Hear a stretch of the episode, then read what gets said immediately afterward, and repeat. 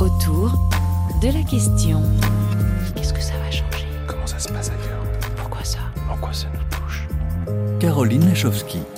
Bonjour, ravi de vous retrouver, chers amis auditrices et auditeurs, avec Thibaut Baduel à la réalisation pour changer de regard et d'approche sur la biodiversité qui ne se réduit pas à la défense de quelques espèces menacées.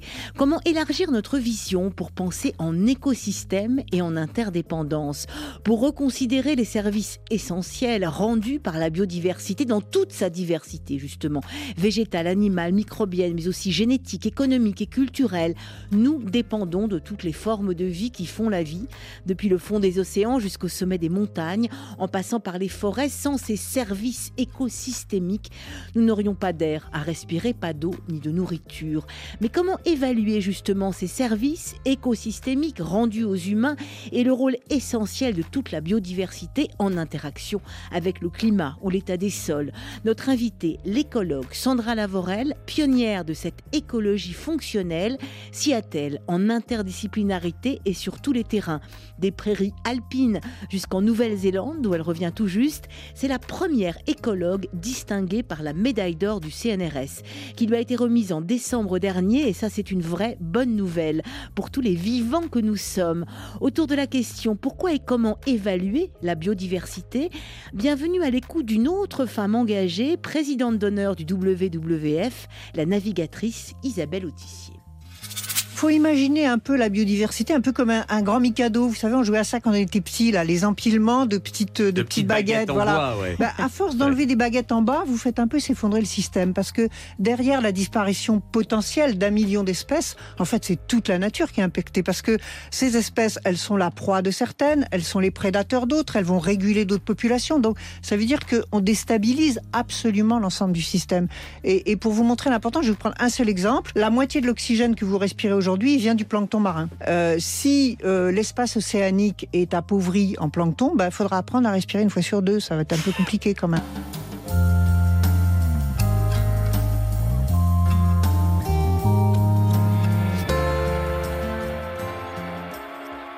Bonjour Sandra Lavorel. Bonjour. Merci d'être en, duplex avec nous euh, depuis euh, les studios euh, de France Bleu Isère à Grenoble. Alors c'est vous, Sandra, qui souhaitiez écouter la voix d'Isabelle Autissier. Pourquoi? C'est un peu, un peu votre alter ego sur mer? Enfin, disons que c'est une source d'inspiration aussi pour vous, l'engagement d'Isabelle Autissier? Tout à fait, c'est une grande source d'inspiration puisqu'on a une scientifique qui est devenue euh, connue par ses exploits euh, mm. sportifs en mer, par ses aventures, mais qui reste très près de la nature et qui, euh, qui milite finalement pour le, climat et la biodiversité. Alors vous, votre terrain de prédilection, Sandra Lavorel, ce n'est pas l'océan, mais ce sont les montagnes, les prairies alpines en particulier. Vous êtes directrice de recherche au laboratoire d'écologie alpine à Grenoble et vous êtes une vraie chercheuse de terrain qui étudie notamment les effets du réchauffement climatique sur les prairies en lien avec des chercheurs et chercheuses de toutes disciplines, notamment en sciences humaines, on va y venir, car tout cela fait partie de votre démarche, franchement pionnière, en écologie fonctionnelle. Alors l'écologie fonctionnelle, c'est une discipline que vous avez, je crois, découvert en Australie. Vous êtes d'ailleurs aussi euh, chercheuse associée à un laboratoire de recherche en Nouvelle-Zélande, d'où vous revenez à peine. L'écologie fonctionnelle, c'est une discipline plus récente, une branche de l'écologie euh, moins connue? Effectivement, c'est une branche de l'écologie qui a euh, émergé à la fin des, années 80 et dont l'objectif, c'est de comprendre en fait euh, pas seulement combien il y a d'espèces, combien il y a de, euh, diversité génétique, donc cette, biodiversité, la décrire, mais de nous dire à quoi sert cette biodiversité. Et donc en mmh. écologie fonctionnelle, ce qu'on va chercher à faire, c'est comprendre comment, euh, par exemple, les, différents organes euh, des espèces, des plantes, des, des animaux, déterminent leur réponse au changement de l'environnement et impactent le fonctionnement des écosystèmes. Donc, alors on va revenir aussi sur ce mot d'écosystème, parce que, alors je rappelle euh, euh, d'autre part que c'est la première fois hein, qu'une écologue, euh, écologiste fonctionnelle, est récompensée par la médaille d'or du CNRS. On peut d'abord vous dire bravo et s'en réjouir, car votre approche justement, elle est nouvelle, parce qu'il s'agit non seulement d'étudier en écosystème de manière englobante les fonctions en fait et les services rendus par les écosystèmes, mais c'est aussi euh, en englobant euh, aussi les écosystèmes de recherche, c'est-à-dire à travers toutes les disciplines et en s'intéressant autant aux humains que à ceux qui rendent service aux humains, au fond à tous les vivants, végétaux ou animaux. En effet, donc euh, le propre des travaux que j'ai développés, c'est de, pousser cette écologie fonctionnelle. Donc il existe des écologues fonctionnels qui vont ne travailler que sur les fonctions des plantes, des oiseaux ou des micro-organismes. Mhm. Mais ce que euh, les travaux que nous avons euh, développés euh, avec des collègues australiens initialement et, en Europe ont consisté à, se poser un défi et dire finalement cette compréhension de ce que fait la biodiversité dans les écosystèmes, ça peut nous permettre de comprendre ce que fait la biodiversité aussi pour les humains. C'est ça, c'est dans ce sens-là. Alors on en arrive à ce mot écosystème. Qu'est-ce que c'est qu'un écosystème? Comment vous, vous le définissez, Sandra Lavorel alors très simplement, un, écosystème, c'est un ensemble d'organismes vivants en interaction avec le milieu dans lequel ils vivent et qui impactent euh, le fonctionnement de ce milieu, par exemple le recyclage des grands éléments, le carbone, l'azote ou l'eau. C'est-à-dire au fond que tout est lié, que tout est interdépendant. C'est vraiment ça hein, qui est à la base de cette notion d'écosystème. Et oui, dans écosystème, il y a système. Et donc, l'idée, c'est qu'il y a une multitude de relations entre les organismes eux-mêmes, par exemple, euh, les, comme le mentionnait Isabelle Autissier, euh, des organismes qui sont les proies euh, d'autres, mm-hmm. des pollinisateurs qui pollinisent, les plantes. Et puis, il y a des interactions avec le substrat, par exemple le sol, et avec le climat. Et donc, on ne les voit pas toujours, ces interactions, mais, euh, mais c'est toujours euh, euh, lié aussi au service rendu. On y reviendra, un service rendu pour les humains par la biodiversité, par les écosystèmes, mais service rendu à tous et à tous les vivants, finalement. C'est quelque chose de l'ordre de la boucle. Effectivement, donc euh, un écosystème, c'est un, système qui va avoir des interactions entre les vivants eux-mêmes, donc pas forcément juste avec euh, les humains. En fait, euh, la plupart des écosystèmes, ils se débrouillent et sont débrouillés, depuis très longtemps sans les humains. Et puis, il se trouve que l'humain, c'est un, espèce une espèce qui a pris un, statut un petit peu particulier. Et il y a des multitudes d'interactions, certaines facilement observables et d'autres moins de l'intérêt hein, de les penser ensemble, ces interactions autour de la question pourquoi et comment penser justement en écosystème et en interdisciplinarité, ici comme ailleurs, hein, euh, chez vous dans les Alpes, comme en Australie, mais aussi d'hier à aujourd'hui et pour demain. Je propose un nouvel éclairage. Alors cette fois-ci, c'est sur le grand rift africain, un des berceaux de l'humanité qui concentre aussi tous les défis qui nous attendent aujourd'hui. Le rift africain vu par la géophysicienne Christelle Tiberi, le grand rift africain à la confluence des temps. C'est à la fois un programme de recherche interdisciplinaire qui rassemble aussi bien des préhistoriens, des sociologues, des écologues ou des géophysiciens. On écoute Christelle Tiberi qui travaille un peu comme vous dans un autre domaine et qui a aussi une question à vous poser, Sandra Lavorel pour moi, avant de faire de l'interdisciplinarité, un écosystème, c'était euh, se réduisait à la nature et l'environnement, alors qu'on comprend vraiment euh, quand on travaille euh, avec des paléontologues, avec des sociologues, des sédimentologues et autres, que un écosystème, ça, ça réunit tellement de paramètres différents que voilà, je me demande comment on peut essayer de comprendre leur dynamique tout en tenant compte de tous ces paramètres humains environnementaux, sociétaux et économiques. C'est quand même ce que euh, vous essayez de faire euh, dans, la région du, Grand Rift africain. On essaye, énorme, de, hein. on essaye de comprendre, mais euh, après, de savoir comment ils vont évoluer et quels sont les paramètres sur lesquels nous, on peut, en tant qu'humains, influencer dans le bon sens, c'est une autre question. Et oui, je, je, pense que c'est, enfin, ça, me paraît être un défi gigantesque. Et voilà, je, je voudrais savoir ce que écosystème, en fait, englobe. Comment faites-vous, vous, pour répondre à la question de Christelle Tiberi, comment faites-vous pour justement englober dans l'écosystème euh, euh, aussi bien la biologie euh, que la culture à tous les niveaux?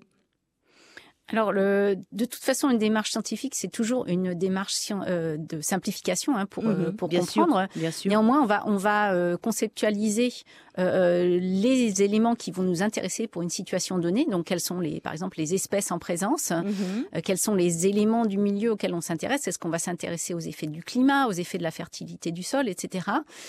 Et puis, les facteurs qui vont faire changer tout ça au cours du temps. Et c'est ça qui va nous permettre d'avoir cette approche systémique. Alors en particulier dans le cas de l'intégration des humains, on va parler euh, souvent de socio-écosystèmes hein, pour bien noter qu'on ah inclut les dynamiques euh, des humains. Et on va de cette même façon, nous on travaille beaucoup pour imager ça avec des diagrammes, avec tout bêtement des boîtes et des flèches. Et les boîtes, ça peut être des espèces, ça peut être des, des groupes d'humains. Et on va chercher à savoir quelles sont ces flèches qui les font interagir en gros entre eux sous l'effet de quoi et comment ça évolue par exemple au cours du temps? Alors voilà, voilà vous répondez aussi à une des questions de, notre d'une de nos fidèles auditrices à Madagascar qui demandait justement qu'est-ce que ça veut dire faire l'inventaire, comment comment évaluer. Est-ce qu'on pourrait précisément comprendre ce que vous cherchez à comprendre dans ce programme que vous pilotez euh, WARM, je crois, dans la prairie alpine, hein, euh, dans, dans les Alpes, au-dessus de Grenoble où vous êtes actuellement? Alors le, programme WARM, c'est un programme international, je tiens à le mentionner. Mhm. Euh, il y a 12 sites à travers le monde, dont un site euh, donc chez nous dans les Alpes au col du, du Lotaret. D'accord. Et, dont l'objectif euh, est d'analyser les effets du réchauffement climatique sur les écosystèmes de, montagne. Donc ça consiste en une approche expérimentale où on va réchauffer des morceaux d'écosystèmes, des morceaux de, prairies alpines mhm. et observer ce qui se passe au niveau de la végétation, au niveau des sols. Et vous, vous êtes une chercheuse de terrain, c'est-à-dire que vous allez sur place, hein. vous êtes en short et en chaussures euh, de montagne, euh, en, train de euh, d'observer, de, tester, d'évaluer. Alors tout à fait, et pour moi ça c'est une, composante essentielle et, très satisfaisante aussi du métier d'écologue, c'est d'aller sur le terrain pour observer, pour comprendre, pour expérimenter, pour être euh, en quelque sorte en, étroit contact avec les systèmes sur lesquels nous, nous travaillons. Euh, on peut écrire des tas de choses dans un laboratoire, on peut penser à des protocoles de recherche, mhm. mais c'est seulement en les mettant à l'épreuve du terrain, en observant jour après jour ce qui se passe, qu'on peut vraiment progresser. Et les montagnes, la montagne, les prairies alpines, c'est votre votre domaine, vous, vous parce que c'est là-dessus que vous vous consacrez. Vous étiez plus botaniste hein, au départ. Hein. Non, je suis agronome en fait de ah, formation. Et euh, mais effectivement, euh, ce qui m'a euh, inspiré initialement pour aller vers ce vers ce métier, c'était de pour de pouvoir travailler sur les écosystèmes de, de montagne. Ma première inspiration, c'était de, de, travailler au sein des, des parcs nationaux où j'ai eu la chance de faire des stages lors de mes études. Et euh, finalement, j'ai pu, euh, au cours de ma carrière, euh, revenir sur cet objet après avoir fait des détours par d'autres systèmes méditerranéens et australiens, par exemple. Et oui, australiens. Alors, vous revenez là d'une d'une mission en Australie, en Nouvelle-Zélande. Vous êtes aussi chercheuse associée à un laboratoire néo-zélandais. Qu'est-ce que vous tentez de comprendre sur place ou d'évaluer sur place? Les écosystèmes sont très différents alors les écosystèmes sont en partie similaires quand on regarde par exemple des, prairies de montagne, mais ils sont très mhm. différents puisque la Nouvelle-Zélande, c'est un système insulaire et où il n'y a eu euh, quasiment aucun mammifère et pas, pas d'humain du tout jusqu'à euh, environ euh, 1100. Euh, donc, mm, mm. et, et donc ça c'est un système très différent. Nous en écologie, on aime bien comparer des situations qui sont différentes. Et donc ce que nous étudions en Australie et en Nouvelle-Zélande, ce sont euh, comment les, processus par lesquels les humains s'adaptent au changement climatique en s'appuyant sur le fonctionnement des écosystèmes. Donc en s'appuyant sur leur biodiversité, quelles solutions on a finalement à notre disposition quand on est euh, face au changement climatique qui viendrait de la nature et pas juste d'infrastructures construites, par exemple comme des digues. C'est ça. Donc en fait, vous comparez finalement entre un système néo-zélandais où l'homme n'a eu que beaucoup plus tard euh, une pression sur l'environnement avec nos systèmes où l'homme a une, une énorme pression sur l'environnement.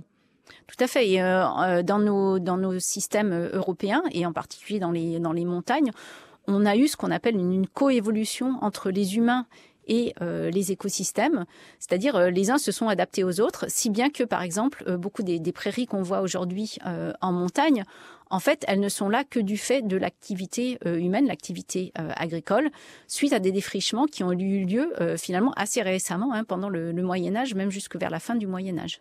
Alors qu'en Nouvelle-Zélande ou en Australie, c'est différent. Voilà, en, alors en, Australie, il y a une, une, une utilisation d'encore plus long terme avec les aborigènes, mais ils n'avaient pas d'agriculture, et ça, ça change beaucoup de choses. Et en Nouvelle-Zélande, effectivement, donc les, les, Maoris ne sont arrivés que autour de, de 1100 pour les premiers colonisateurs, ce qui fait qu'en Australie comme en Nouvelle-Zélande, ce sont des, des, systèmes qui sont euh, très vulnérables finalement aux, aux formes d'exploitation par l'agriculture euh, récente, ainsi qu'aux invasions par des espèces exotiques. Plus vulnérables que les nôtres parce que moins moins habitués à résister Enfin, on peut le dire comme ça, euh, Sandra Lavorel? Plus vulnérables à certaines formes euh, d'intervention. Donc j'ai bien noté euh, l'agriculture.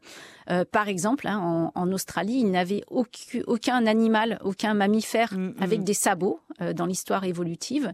Et vous imaginez bien que amener des dizaines de milliers, même des millions de têtes de bétail, ça modifie complètement ces écosystèmes. Ah oui, donc vous étudiez comment ça les a modifiés et vous pouvez en tirer des conclusions pour la manière dont on, dont on modifie notre environnement. Et ce que ça fait aux écosystèmes en général? Oui, euh, nous étudions euh, donc les impacts euh, des pratiques actuelles. Nous étudions aussi quelles sont des, pratiques qui pourraient être restées respectueuses hein, de ces, écosystèmes qui sont, très particuliers et qui ont été modifiés irrémédiablement par l'arrivée des, Européens. Et quand vous dites qu'il y aurait des pistes, c'est des pistes à chercher du côté justement de ces peuples maoris ou aborigènes qui ont réussi à vivre avec et dans leur écosystème? Alors il y a un certain nombre de pistes euh, donc dans les usages euh, dits traditionnels et, culturels. Les pistes principales, je dirais, ce ne sont pas sur euh, forcément des méthodes de gestion puisque le, contexte il a complètement complètement changé, mais ce sont dans, dans les relations en fait que les humains, donc par exemple les, Maoris ou les aborigènes, entretiennent avec les écosystèmes. En Europe, nous avons euh, une culture où, euh, de manière euh, générale, l'humain est considéré comme séparé de la nature. Mhm. Au contraire, dans ces dans ces populations indigènes, l'humain est dans la nature. Et par exemple, pour les pour les Maoris, il y a très clairement un, un devoir de s'occuper de la nature, de rendre à la nature pour elle-même et pour les générations futures. J'imagine que ça vous parle, ce devoir de s'occuper de la nature pour elle-même et pour les générations futures. Alors, en clin d'œil à votre récent euh, séjour euh, euh, de travail, hein, de recherche en Australie et en Nouvelle-Zélande, on vous propose une petite pépite du rock aborigène avec Didgeridoo. Je crois d'ailleurs que vous connaissez ce groupe. C'est Yotu Yindi qui chante Darpa, c'est-à-dire l'arbre sur RFI.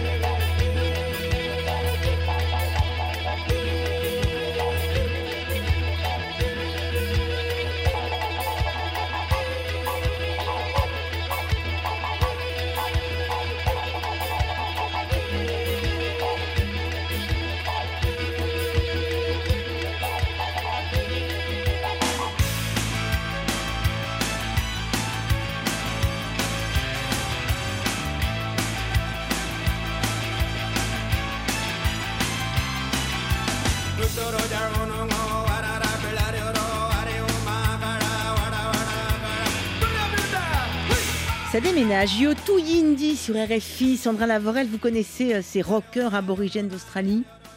Oui, tout à fait. C'est euh, un groupe qui est euh, exemplaire en, Australie et qui a popularisé au-delà de l'Australie la, culture aborigène et sa musique. C'est ça, avec le didgeridoo qu'on entend derrière et en plus là, il chantait l'arbre autour de la question comment évaluer la biodiversité et les services écosystémiques que nous rendent, à nous les humains, la biodiversité. Je rappelle, Sandra Lavorel, que vous êtes écologue, chercheuse au CNRS et que vous avez et vous êtes lauréate de la médaille d'or 2023 du CNRS pour avoir mis en évidence les contributions de la biodiversité à la vie humaine et révéler aussi les impacts sociétaux et économiques de ces altérations par les changements environnementaux. C'est vous qui avez donc euh, étudié, analysé et mis en avant les services écosystémiques rendus aux humains que nous sommes, les, la biodiversité, les écosystèmes rendent des services à tous et à tout le monde, et en particulier aux humains que nous sommes. Tout à fait. Et donc, euh, il y a des choses qui sont euh, qui sont évidentes, hein, comme l'a dit euh, Isabelle Autissier. L'air que nous respirons, c'est le fait de la vie sur Terre. Mhm. Tout ce que nous tout ce que nous mangeons, hein, c'est le c'est le fonctionnement d'un écosystème parfois très simplifié, hein, la, la, culture, la culture agricole. Mhm. Mais on peut penser aussi à toutes les fonctions de, de régulation dont nous bénéficions. Donc, par exemple, quand on a des, des, arbres sur une sur une pente en montagne, bah, ça ça empêche qu'il y ait des glissements de terrain, ça eh réduit ça l'érosion, les avalanches, les pollinisateurs Hein, la pollinisation euh, est essentielle à plus de la moitié de la nourriture que nous consommons. C'est ça, euh, tous les pollinisateurs. Tous les fruits et mm, mm. légumes. Voilà, ça c'est un, autre service écosystémique. Mm. Et puis, il est très important de, ne pas oublier ce qu'on appelle les services culturels ou non matériels, qui sont tout ce que nous euh, obtenons de la nature par euh, le fait de, la fréquenter, euh, d'aller par exemple avoir des, activités de plein air, mmh. mais aussi même de penser à cette nature et à sa représentation dans l'art par exemple. Ouais, oui, ça fait du bien, ça fait du bien d'être dans la nature, hein, nature entre guillemets bien sûr. Alors comment et pourquoi évaluer les services écosystémiques, enfin les services que nous rendent à nous les humains cette biodiversité dans son ensemble? Ça suscite aussi certaines interrogations que cette évaluation. Interrogation résumée par mon confrère François Lassagne de Pour la Science. La notion de service écosystémique a, sans doute euh, rendu de grands services, sans mauvais jeu de mots, à la prise de conscience de ce que nous fait la nature, ce qu'on en fait. Il est possible, et c'est le sens de cette question, il est possible aussi que cette notion-là de service et des effets pervers dans la mesure où les services dans l'économie contemporaine sont tous monétisables. Un service, euh, c'est ce qui vient après euh, un produit dans ce qui est à vendre dans nos systèmes capitalistes. Donc est-ce qu'il n'y a pas un risque que les services écosystémiques euh, soient regardés comme des choses monétisables et que du coup deviennent une monnaie ou en tout cas quelque chose qui s'échange et qui dès lors rentrera dans les canons du capitalisme d'aujourd'hui? Que pouvez-vous répondre, Sandra Lavorel? C'est tout de même le risque hein, de cette euh, évaluation des services rendus euh, euh, écosystémiques rendus aux humains que nous sommes. Cette, cette, notion de, de, service écosystémique, elle a, elle a, vraiment été mise en avant pour euh, ce qu'on appelle internaliser hein, le, cette, cette, nature dans, dans, dans l'économie, dans la, dans la mm-hmm. société. Mais effectivement, il y a un, un grand risque à euh, lui donner euh, des valeurs en particulier euh, monétaires. D'abord parce que euh, c'est très compliqué. à part pour des mm-hmm. biens marchands, il n'a pas de bonne méthode, vraiment de méthode parfaite pour donner une valeur au service écosystémique euh, donc euh, monétaire. Deuxièmement, euh, un des grands problèmes de cette approche par la monétisation, euh, c'est que euh, ça rend non seulement on fait rentrer dans le capitalisme, mais, ça donne l'idée de, de, substitution. Donc si je si je dégrade un écosystème et ses fonctions, bah, je pourrais les, je pourrais en racheter d'une autre d'une autre façon. Mm, mm, mm, et puis ce qui est important par contre de, de, souligner, c'est que euh, les méthodes, elles évoluent beaucoup, les façons de, de penser au service écosystémique. Et euh, comme euh, l'ont montré de nombreuses études récentes, en fait, on ne peut jamais faire une évaluation seulement économique. Il faut aussi faire une évaluation, donc ce qu'il y a du point de vue écologique, biologique, et en même temps que prendre en compte les valeurs culturelles et les valeurs, ce qu'on appelle relationnelles. C'est-à-dire, je vais vous donner un, exemple très concret. Si euh, je vous parle euh, de la production de nourriture. Euh, cette nourriture, elle va être consommée pour les humains, donc il y a, une valeur. On, a un marché sur les sur les biens mhm. qui vont être qui vont être vendus.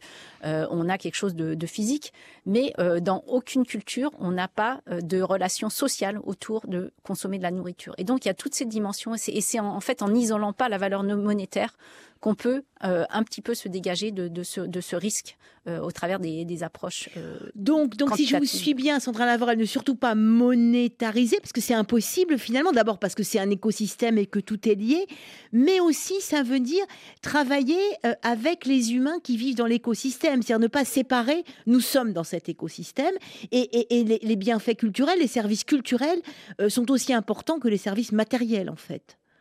Tout à fait. Et euh, comme je l'ai dit, ils sont, ils sont inséparables. Je, je, parlais des populations indigènes qui sont très intimement euh, liées à mm-hmm. leurs écosystèmes, mais en fait, c'est vrai pour nous tous. J'ai donné l'exemple de la nourriture. On peut donner l'exemple euh, d'activités récréatives. Quand on va pique-niquer dans la nature, mettons. Mm. C'est rarement seul, c'est un, fait social, c'est avec sa, famille, ses amis, et donc on, aura une, séparation qui est impossible en fait. Et, ce qui veut dire aussi que ça peut être aussi assez enthousiasmant pour nous tous, c'est-à-dire qu'on comprend, euh, comment dire, l'intérêt de la nature, mais pas juste pour le monétariser, pour en faire de l'argent, pour le vendre ou pour l'acheter, mais un intérêt beaucoup plus global que ça. C'est vraiment une réflexion euh, écosystémique pour le coup.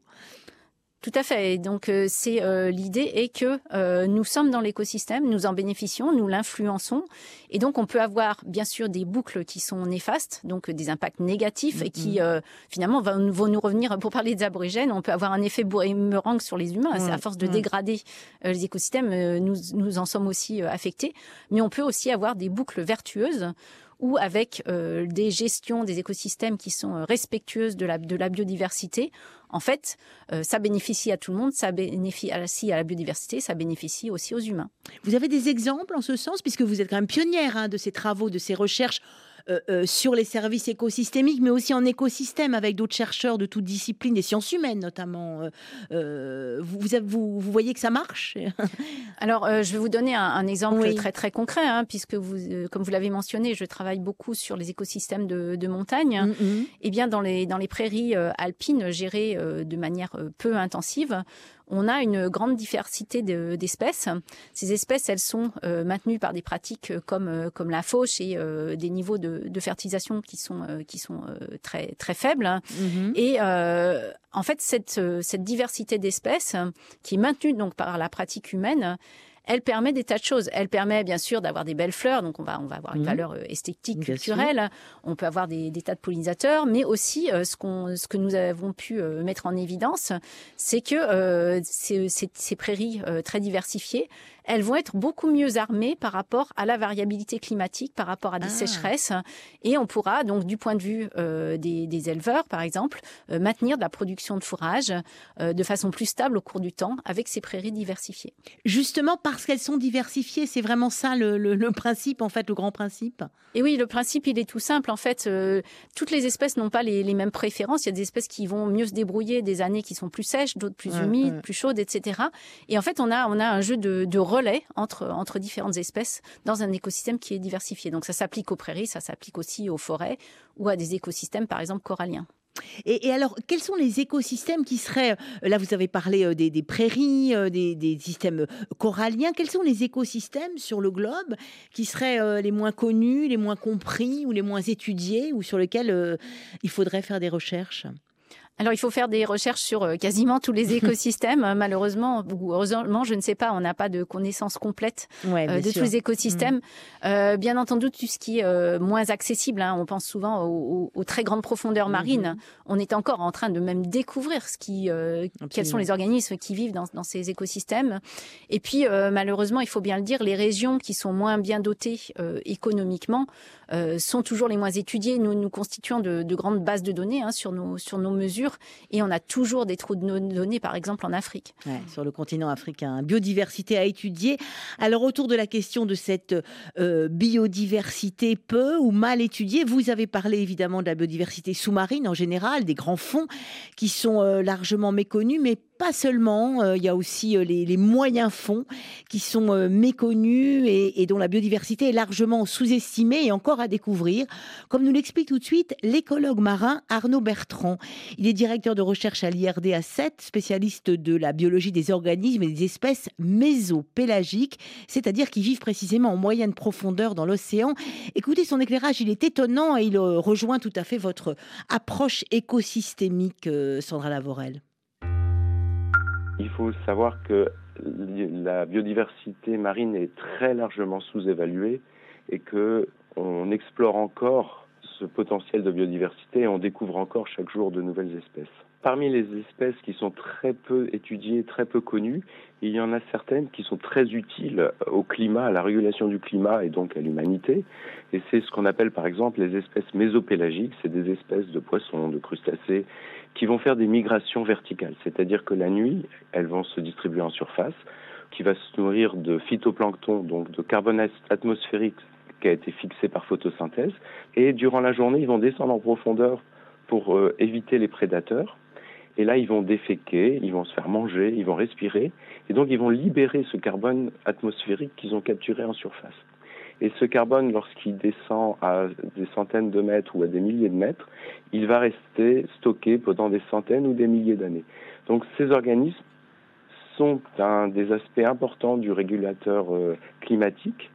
On les connaît encore peu, on n'a pas encore réussi à parfaitement quantifier leur rôle, on sait qu'ils sont essentiels et pourtant on développe euh, des projets pour les exploiter. Donc on a des organismes qui travaillent gratuitement, et qu'on ne connaît pas. On ne connaît même pas leur diversité. À chaque fois qu'on mmh. explore une nouvelle zone, on découvre de nouvelles espèces, mais on va déjà euh, les capturer. Qu'est-ce qu'il faudrait faire alors justement par rapport à cette biodiversité extraordinaire euh, dans les mers du globe que l'on ne connaît pas encore et qui rendent des services inestimables à tout le vivant? Ce qu'il faut se poser euh, comme question, c'est quel est le bénéfice ou le coût à, par exemple, exploiter une espèce. C'est-à-dire que actuellement, on a surpêché la plupart des stocks euh, mondiaux, mhm. et donc on pense à pourquoi pas exploiter ces espèces mésopélagiques, parce qu'en effet, elles sont très très abondantes. On parle de biomasse 100 fois supérieure à l'ensemble des poissons pêchés par les humains dans les océans. Donc c'est des biomasses énormes, on se dit, allons les pêcher. Mais est-ce que le rôle qu'ils jouent pour le climat est pas bien supérieur à l'intérêt que l'on pourrait avoir d'un point de vue économique ou d'un point de vue de sécurité alimentaire. Et par ailleurs, ces espèces sont soumises à l'influence anthropique à travers la pollution. C'est-à-dire qu'on a découvert au Brésil euh, des nouvelles espèces, bah, leurs estomacs sont gorgés de microplastiques. Mmh. Donc on va au très au large, à 1000 mètres de profondeur dans la colonne d'eau, et il y a du microplastique partout. Et par ailleurs, ces espèces sont déjà soumises à l'influence du changement climatique qui va réduire considérablement leur biomasse et donc leur rôle actif dans la régulation du climat. Donc on, si on capture ces espèces, on va capturer des alliés. C'est ça. Comment ne pas capturer des alliés? Comment être allié également avec les pêcheurs hein? Vous travaillez, vous aussi, euh, Arnaud Bertrand, euh, comme Sandra Lavorel, euh, en interdisciplinarité et en lien avec les espèces, mais aussi les humains qui vivent et qui en vivent. Tout à fait. On travaille sur les socio-écosystèmes, donc les, les, humains et notamment les pêcheurs en font partie. Et euh, il y a vraiment moyen que beaucoup plus de, pêcheurs puissent vivre convenablement en évitant certaines pêches destructives. Euh, on parle évidemment des chaluts de fond notamment qui euh, font de tels ravages sur l'habitat et sur la biodiversité que si on éliminait ce type de pêche, on aurait beaucoup plus de pêcheurs qui pourraient vivre très convenablement de leur travail et des écosystèmes bien mieux préservés. Donc là aussi, c'est un exemple où on est totalement contre-productif d'un point de vue social et d'un point de vue écologique. Vous écoutez Autour de la question. Caroline Lachowski. J'imagine que vous voulez réagir, Sandra Lavorel, à cet éclairage de l'écologue marin Arnaud Bertrand, qui travaille, lui, euh, sur les côtes euh, du Brésil. Il travaille pour l'IRD. C'est un peu le même combat que le vôtre, hein, finalement. Alors tout à fait, hein, tous les tous les écologues euh, finalement euh, écologues et euh, nous, nous, aimons pas dire que nous ne sommes pas juste écologues, nous travaillons sur les sciences de la durabilité. Donc c'est ça. Ça explique exactement ce qu'on ce qu'on cherche à faire. nous sommes tous dans dans ce dans ce même combat, c'est même presque une une croisade mm, mm. de faire comprendre que d'abord la nature et les humains sont intimement liés que les humains ont certes des effets néfastes, mais aussi que par une gestion vertueuse, finalement, ça peut, ça peut bénéficier à, tout le monde. Et euh, en particulier euh, face au changement climatique, donc euh, avec la mm, mm. séquestration du carbone, comme c'était illustré pour ces organismes mésopélagiques, et aussi pour l'adaptation des humains à ce changement climatique. Et eh oui, c'est ça, tout est lié. Alors, est-ce que vous êtes entendu, parce que vous travaillez aussi avec des économistes, avec des sociologues, vous travaillez aussi, vous pilotez au niveau national et international des évaluations de la biodiversité.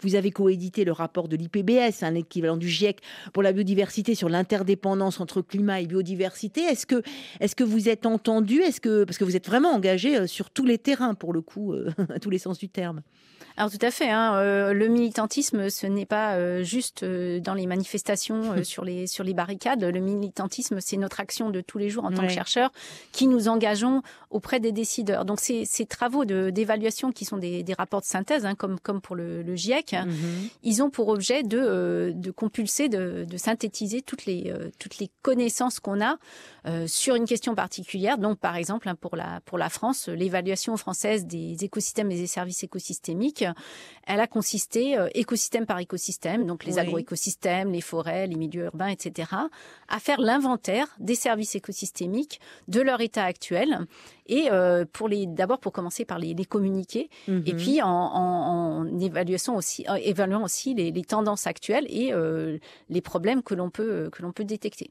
Et ça passe, enfin, je veux dire, vous êtes entendu, ces rapports sont lus, et est-ce que ça génère? Parce quand on vous entend, on se dit, vous avez raison, enfin, c'est dans ce sens-là qu'il faut aller. On, on, on n'a pas le choix. Et en plus, c'est un, un, cercle vertueux. Mais est-ce que vous êtes entendu, euh, Sandra Lavorel? Alors je pense que nous sommes entendus dans la mesure où euh, les, les, politiques euh, nationales et internationales, en fait par exemple en termes de, de biodiversité, on a une, mhm. une, hiérarchie, on a une convention internationale de, de la biodiversité, mhm. ensuite on a euh, donc une, une, législation européenne et qui ensuite est déclinée à l'échelle de la France. Et bien maintenant les services écosystémiques sont présents de façon tout à fait explicite dans ces politiques au titre des choses qui sont à, à protéger, à, à, gérer pour pour la durabilité. Et puis euh, on est en fait aussi présent euh, auprès des gens dans les là où nous travaillons tous les mhm. jours. Euh, je pense que tout le monde est conscient maintenant de la, de la pollinisation. On voit beaucoup d'actions pour cela, de, de, la séquestration du carbone par les arbres, du rôle des arbres pour la fraîcheur en ville, par exemple. Oui, oui, donc c'est vraiment quelque chose qui, se met euh, à contaminer dans le bon sens la société, mais reste quand même encore beaucoup de choses à découvrir, beaucoup de choses à faire. Finalement, c'est une euh, profession de terrain, euh, écologue ou socio-écologue, qui a de l'avenir partout sur la planète. Alors je pense euh, absolument, non seulement à de l'avenir, mais nécessaire. Mm, mm. Et euh, je dois dire qu'une qu'une partie de, de, mon métier qui est, qui est passionnante et euh, peut-être la plus impactante, ce sont tous les, les, jeunes que nous formons à ces, à ces approches. Des jeunes incroyablement talentueux et qui trouvent leur place, pas uniquement dans le monde de la recherche, pour ceux qui le souhaitent, c'est vraiment bon la plus belle carrière, mais aussi, mm, moi j'ai formé des gens qui sont dans des organismes internationaux, qui sont dans des bureaux d'études, qui travaillent au gouvernement. Faut absolument que des gens formés aux approches de sciences de la durabilité soient présents à tous les niveaux de la société. Autour de la question comment faire de la science de la durabilité, pas si étonnant que ça que vous ayez choisi pour nous pas glisser ça entre les deux oreilles, Sandra Lavorel, Time des Pink Floyd. C'est peut-être une question de temps, hein, tout ça.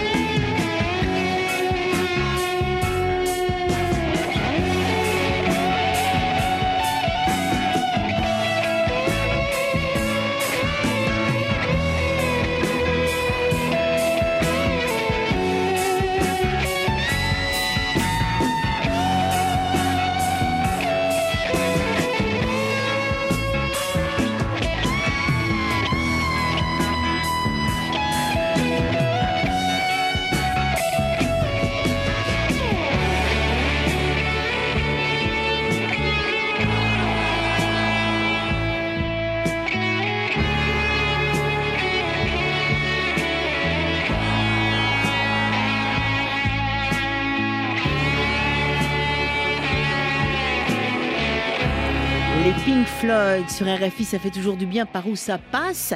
J'imagine, Sandra Lavorel, vous êtes, je le rappelle, médaille d'or du CNRS 2023 pour vos recherches pionnières sur les services écosystémiques euh, euh, rendus aux humains autour de la question comment et pourquoi évaluer la biodiversité. C'est pas un hasard si vous avez choisi le morceau Time il faut du temps.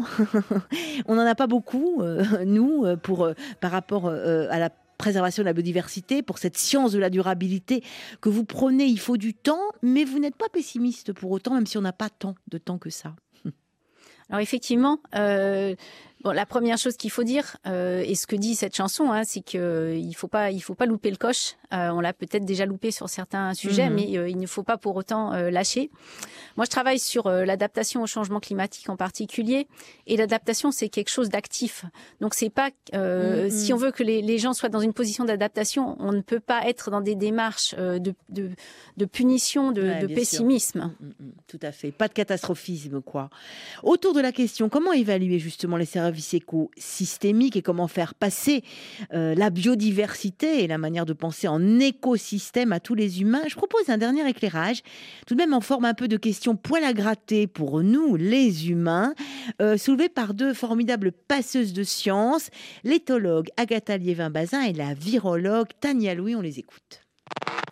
Est-ce que c'est vraiment obligatoire de s'intéresser aux écosystèmes par rapport à l'être humain? Moi, c'est une question que je me pose beaucoup en matière de vulgarisation vis-à-vis de l'intelligence des autres animaux.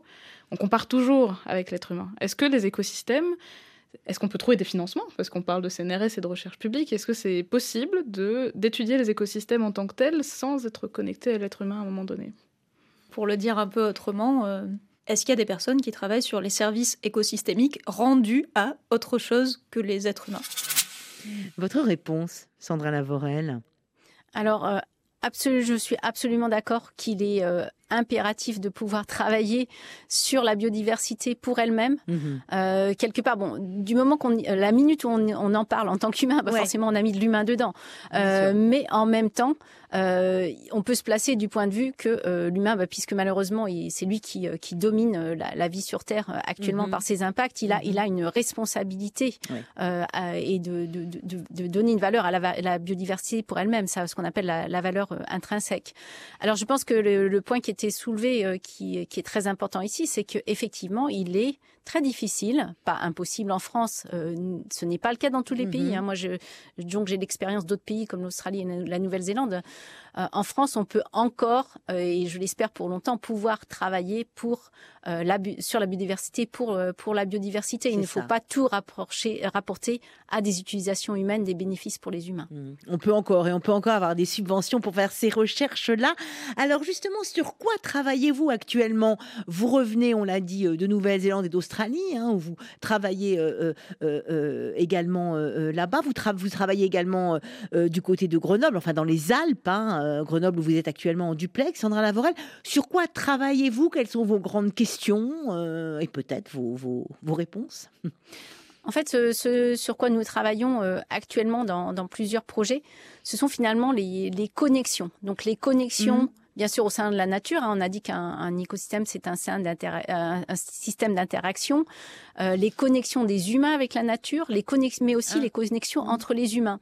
Et finalement, l'approche euh, que nous euh, que nous développons actuellement et que nous essayons de, de partager avec euh, aussi les, les, gestionnaires des territoires, par exemple ici à, à Grenoble, c'est cette notion que euh, finalement on a intérêt à accroître, favoriser ces connexions en les, entre les humains autour des écosystèmes. Et peut-être que euh, s'adapter au changement climatique, s'occuper des écosystèmes, en fait, c'est euh, aussi une, une occasion de, de, nous réconcilier entre nous, de d'avoir une société plus équitable, par exemple. Ah oui, ça va ensemble. C'est-à-dire que euh, au fond, tout est lié et finalement, les comment dire, euh, les solutions, elles sont dans les questions elles-mêmes. C'est-à-dire que, que si on pense en, en écosystème, en interdépendance et qu'on fait partie de tout, de, de tout ça, ça, ça peut faire avancer les choses pour nous humains aussi. Ah, ce n'est pas juste penser, c'est aussi agir. Ah, c'est euh, ça. C'est-à-dire que quand on va travailler euh, sur de la gestion d'écosystèmes, par exemple restaurer des écosystèmes qui ont été dégradés, ça demande des collaborations entre les gens, ça demande de hmm. considérer les, les, valeurs des uns et des autres. Et donc c'est vraiment dans l'action. C'est dans l'action et puis parfois les valeurs des uns et des autres, euh, elles s'entrechoquent justement. Alors comment est-ce qu'on fait? C'est dans cette à, l'écoute au fond de, de, tout et, de cette diversité finalement du vivant au fond? Oui, tout à fait. C'est la diversité du, vivant, c'est la diversité des gens, euh, c'est euh, reconnaître la biodiversité, la respecter. il y a bien sûr des situations conflictuelles, il y a des situations de compromis. On ne mm, peut pas mm. gagner sur tous les tableaux. il faut savoir les, les reconnaître et euh, avancer dans ces situations-là. Vous diriez que vous êtes optimiste.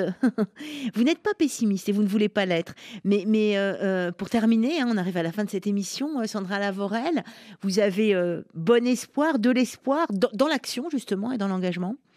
Alors moi, ce qui me donne de, de l'espoir, nous travaillons beaucoup euh, en direct sur euh, sur les territoires, hein, avec les gens dans les territoires. Et ce que nous voyons, c'est qu'il y a plein d'actions justement, il y a plein de choses qui se passent qui sont euh, vraiment très intéressantes, où les gens prennent des initiatives, parfois dans des, des situations difficiles. Mm-hmm. Et ce que je souhaite, moi, mon, mon espoir, c'est que l'on puisse apprendre de ce qui se fait, des bonnes. On parle de, de solutions hein, de, de, nos jours. Hein, on cherche toujours des, des, des, solutions.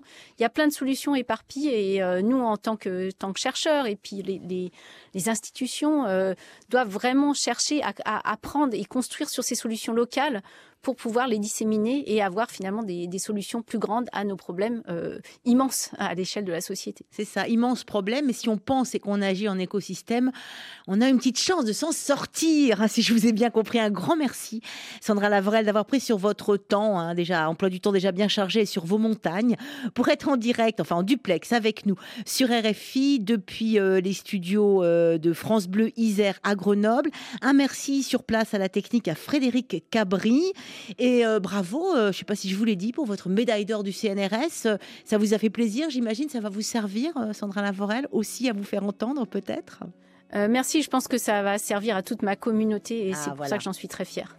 Un grand merci. Hein. Vous revenez quand vous voulez partager vos recherches et vos solutions, justement, vos pistes. Et puis, je vous signale aussi en passant, chers amis auditrices et auditeurs, si vous passez par Paris, le jeudi prochain, 1er février, première conférence du cycle de débat au cœur de la science que j'anime à la Grande Bibliothèque, à la BNF à Paris. C'est un partenariat RFI et ce premier débat de 2024 portera sur l'exploration des fonds marins et des abysses. Vous y retrouverez l'écologue marin Arnaud Breton que l'on a entendu, mais aussi l'océanographe Françoise Gale, spécialiste des grands fonds. Plus d'infos sur notre site et sur le site de la BNF.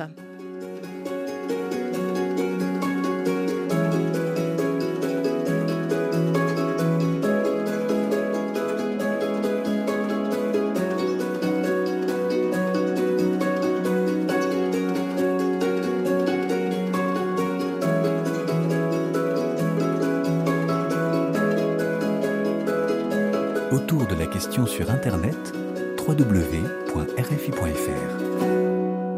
Autour de la question, c'est fini pour aujourd'hui. Vous pouvez nous retrouver bien sûr en rediffusion ce soir à 23h temps universel et vous abonner bien sûr à notre podcast. N'hésitez pas.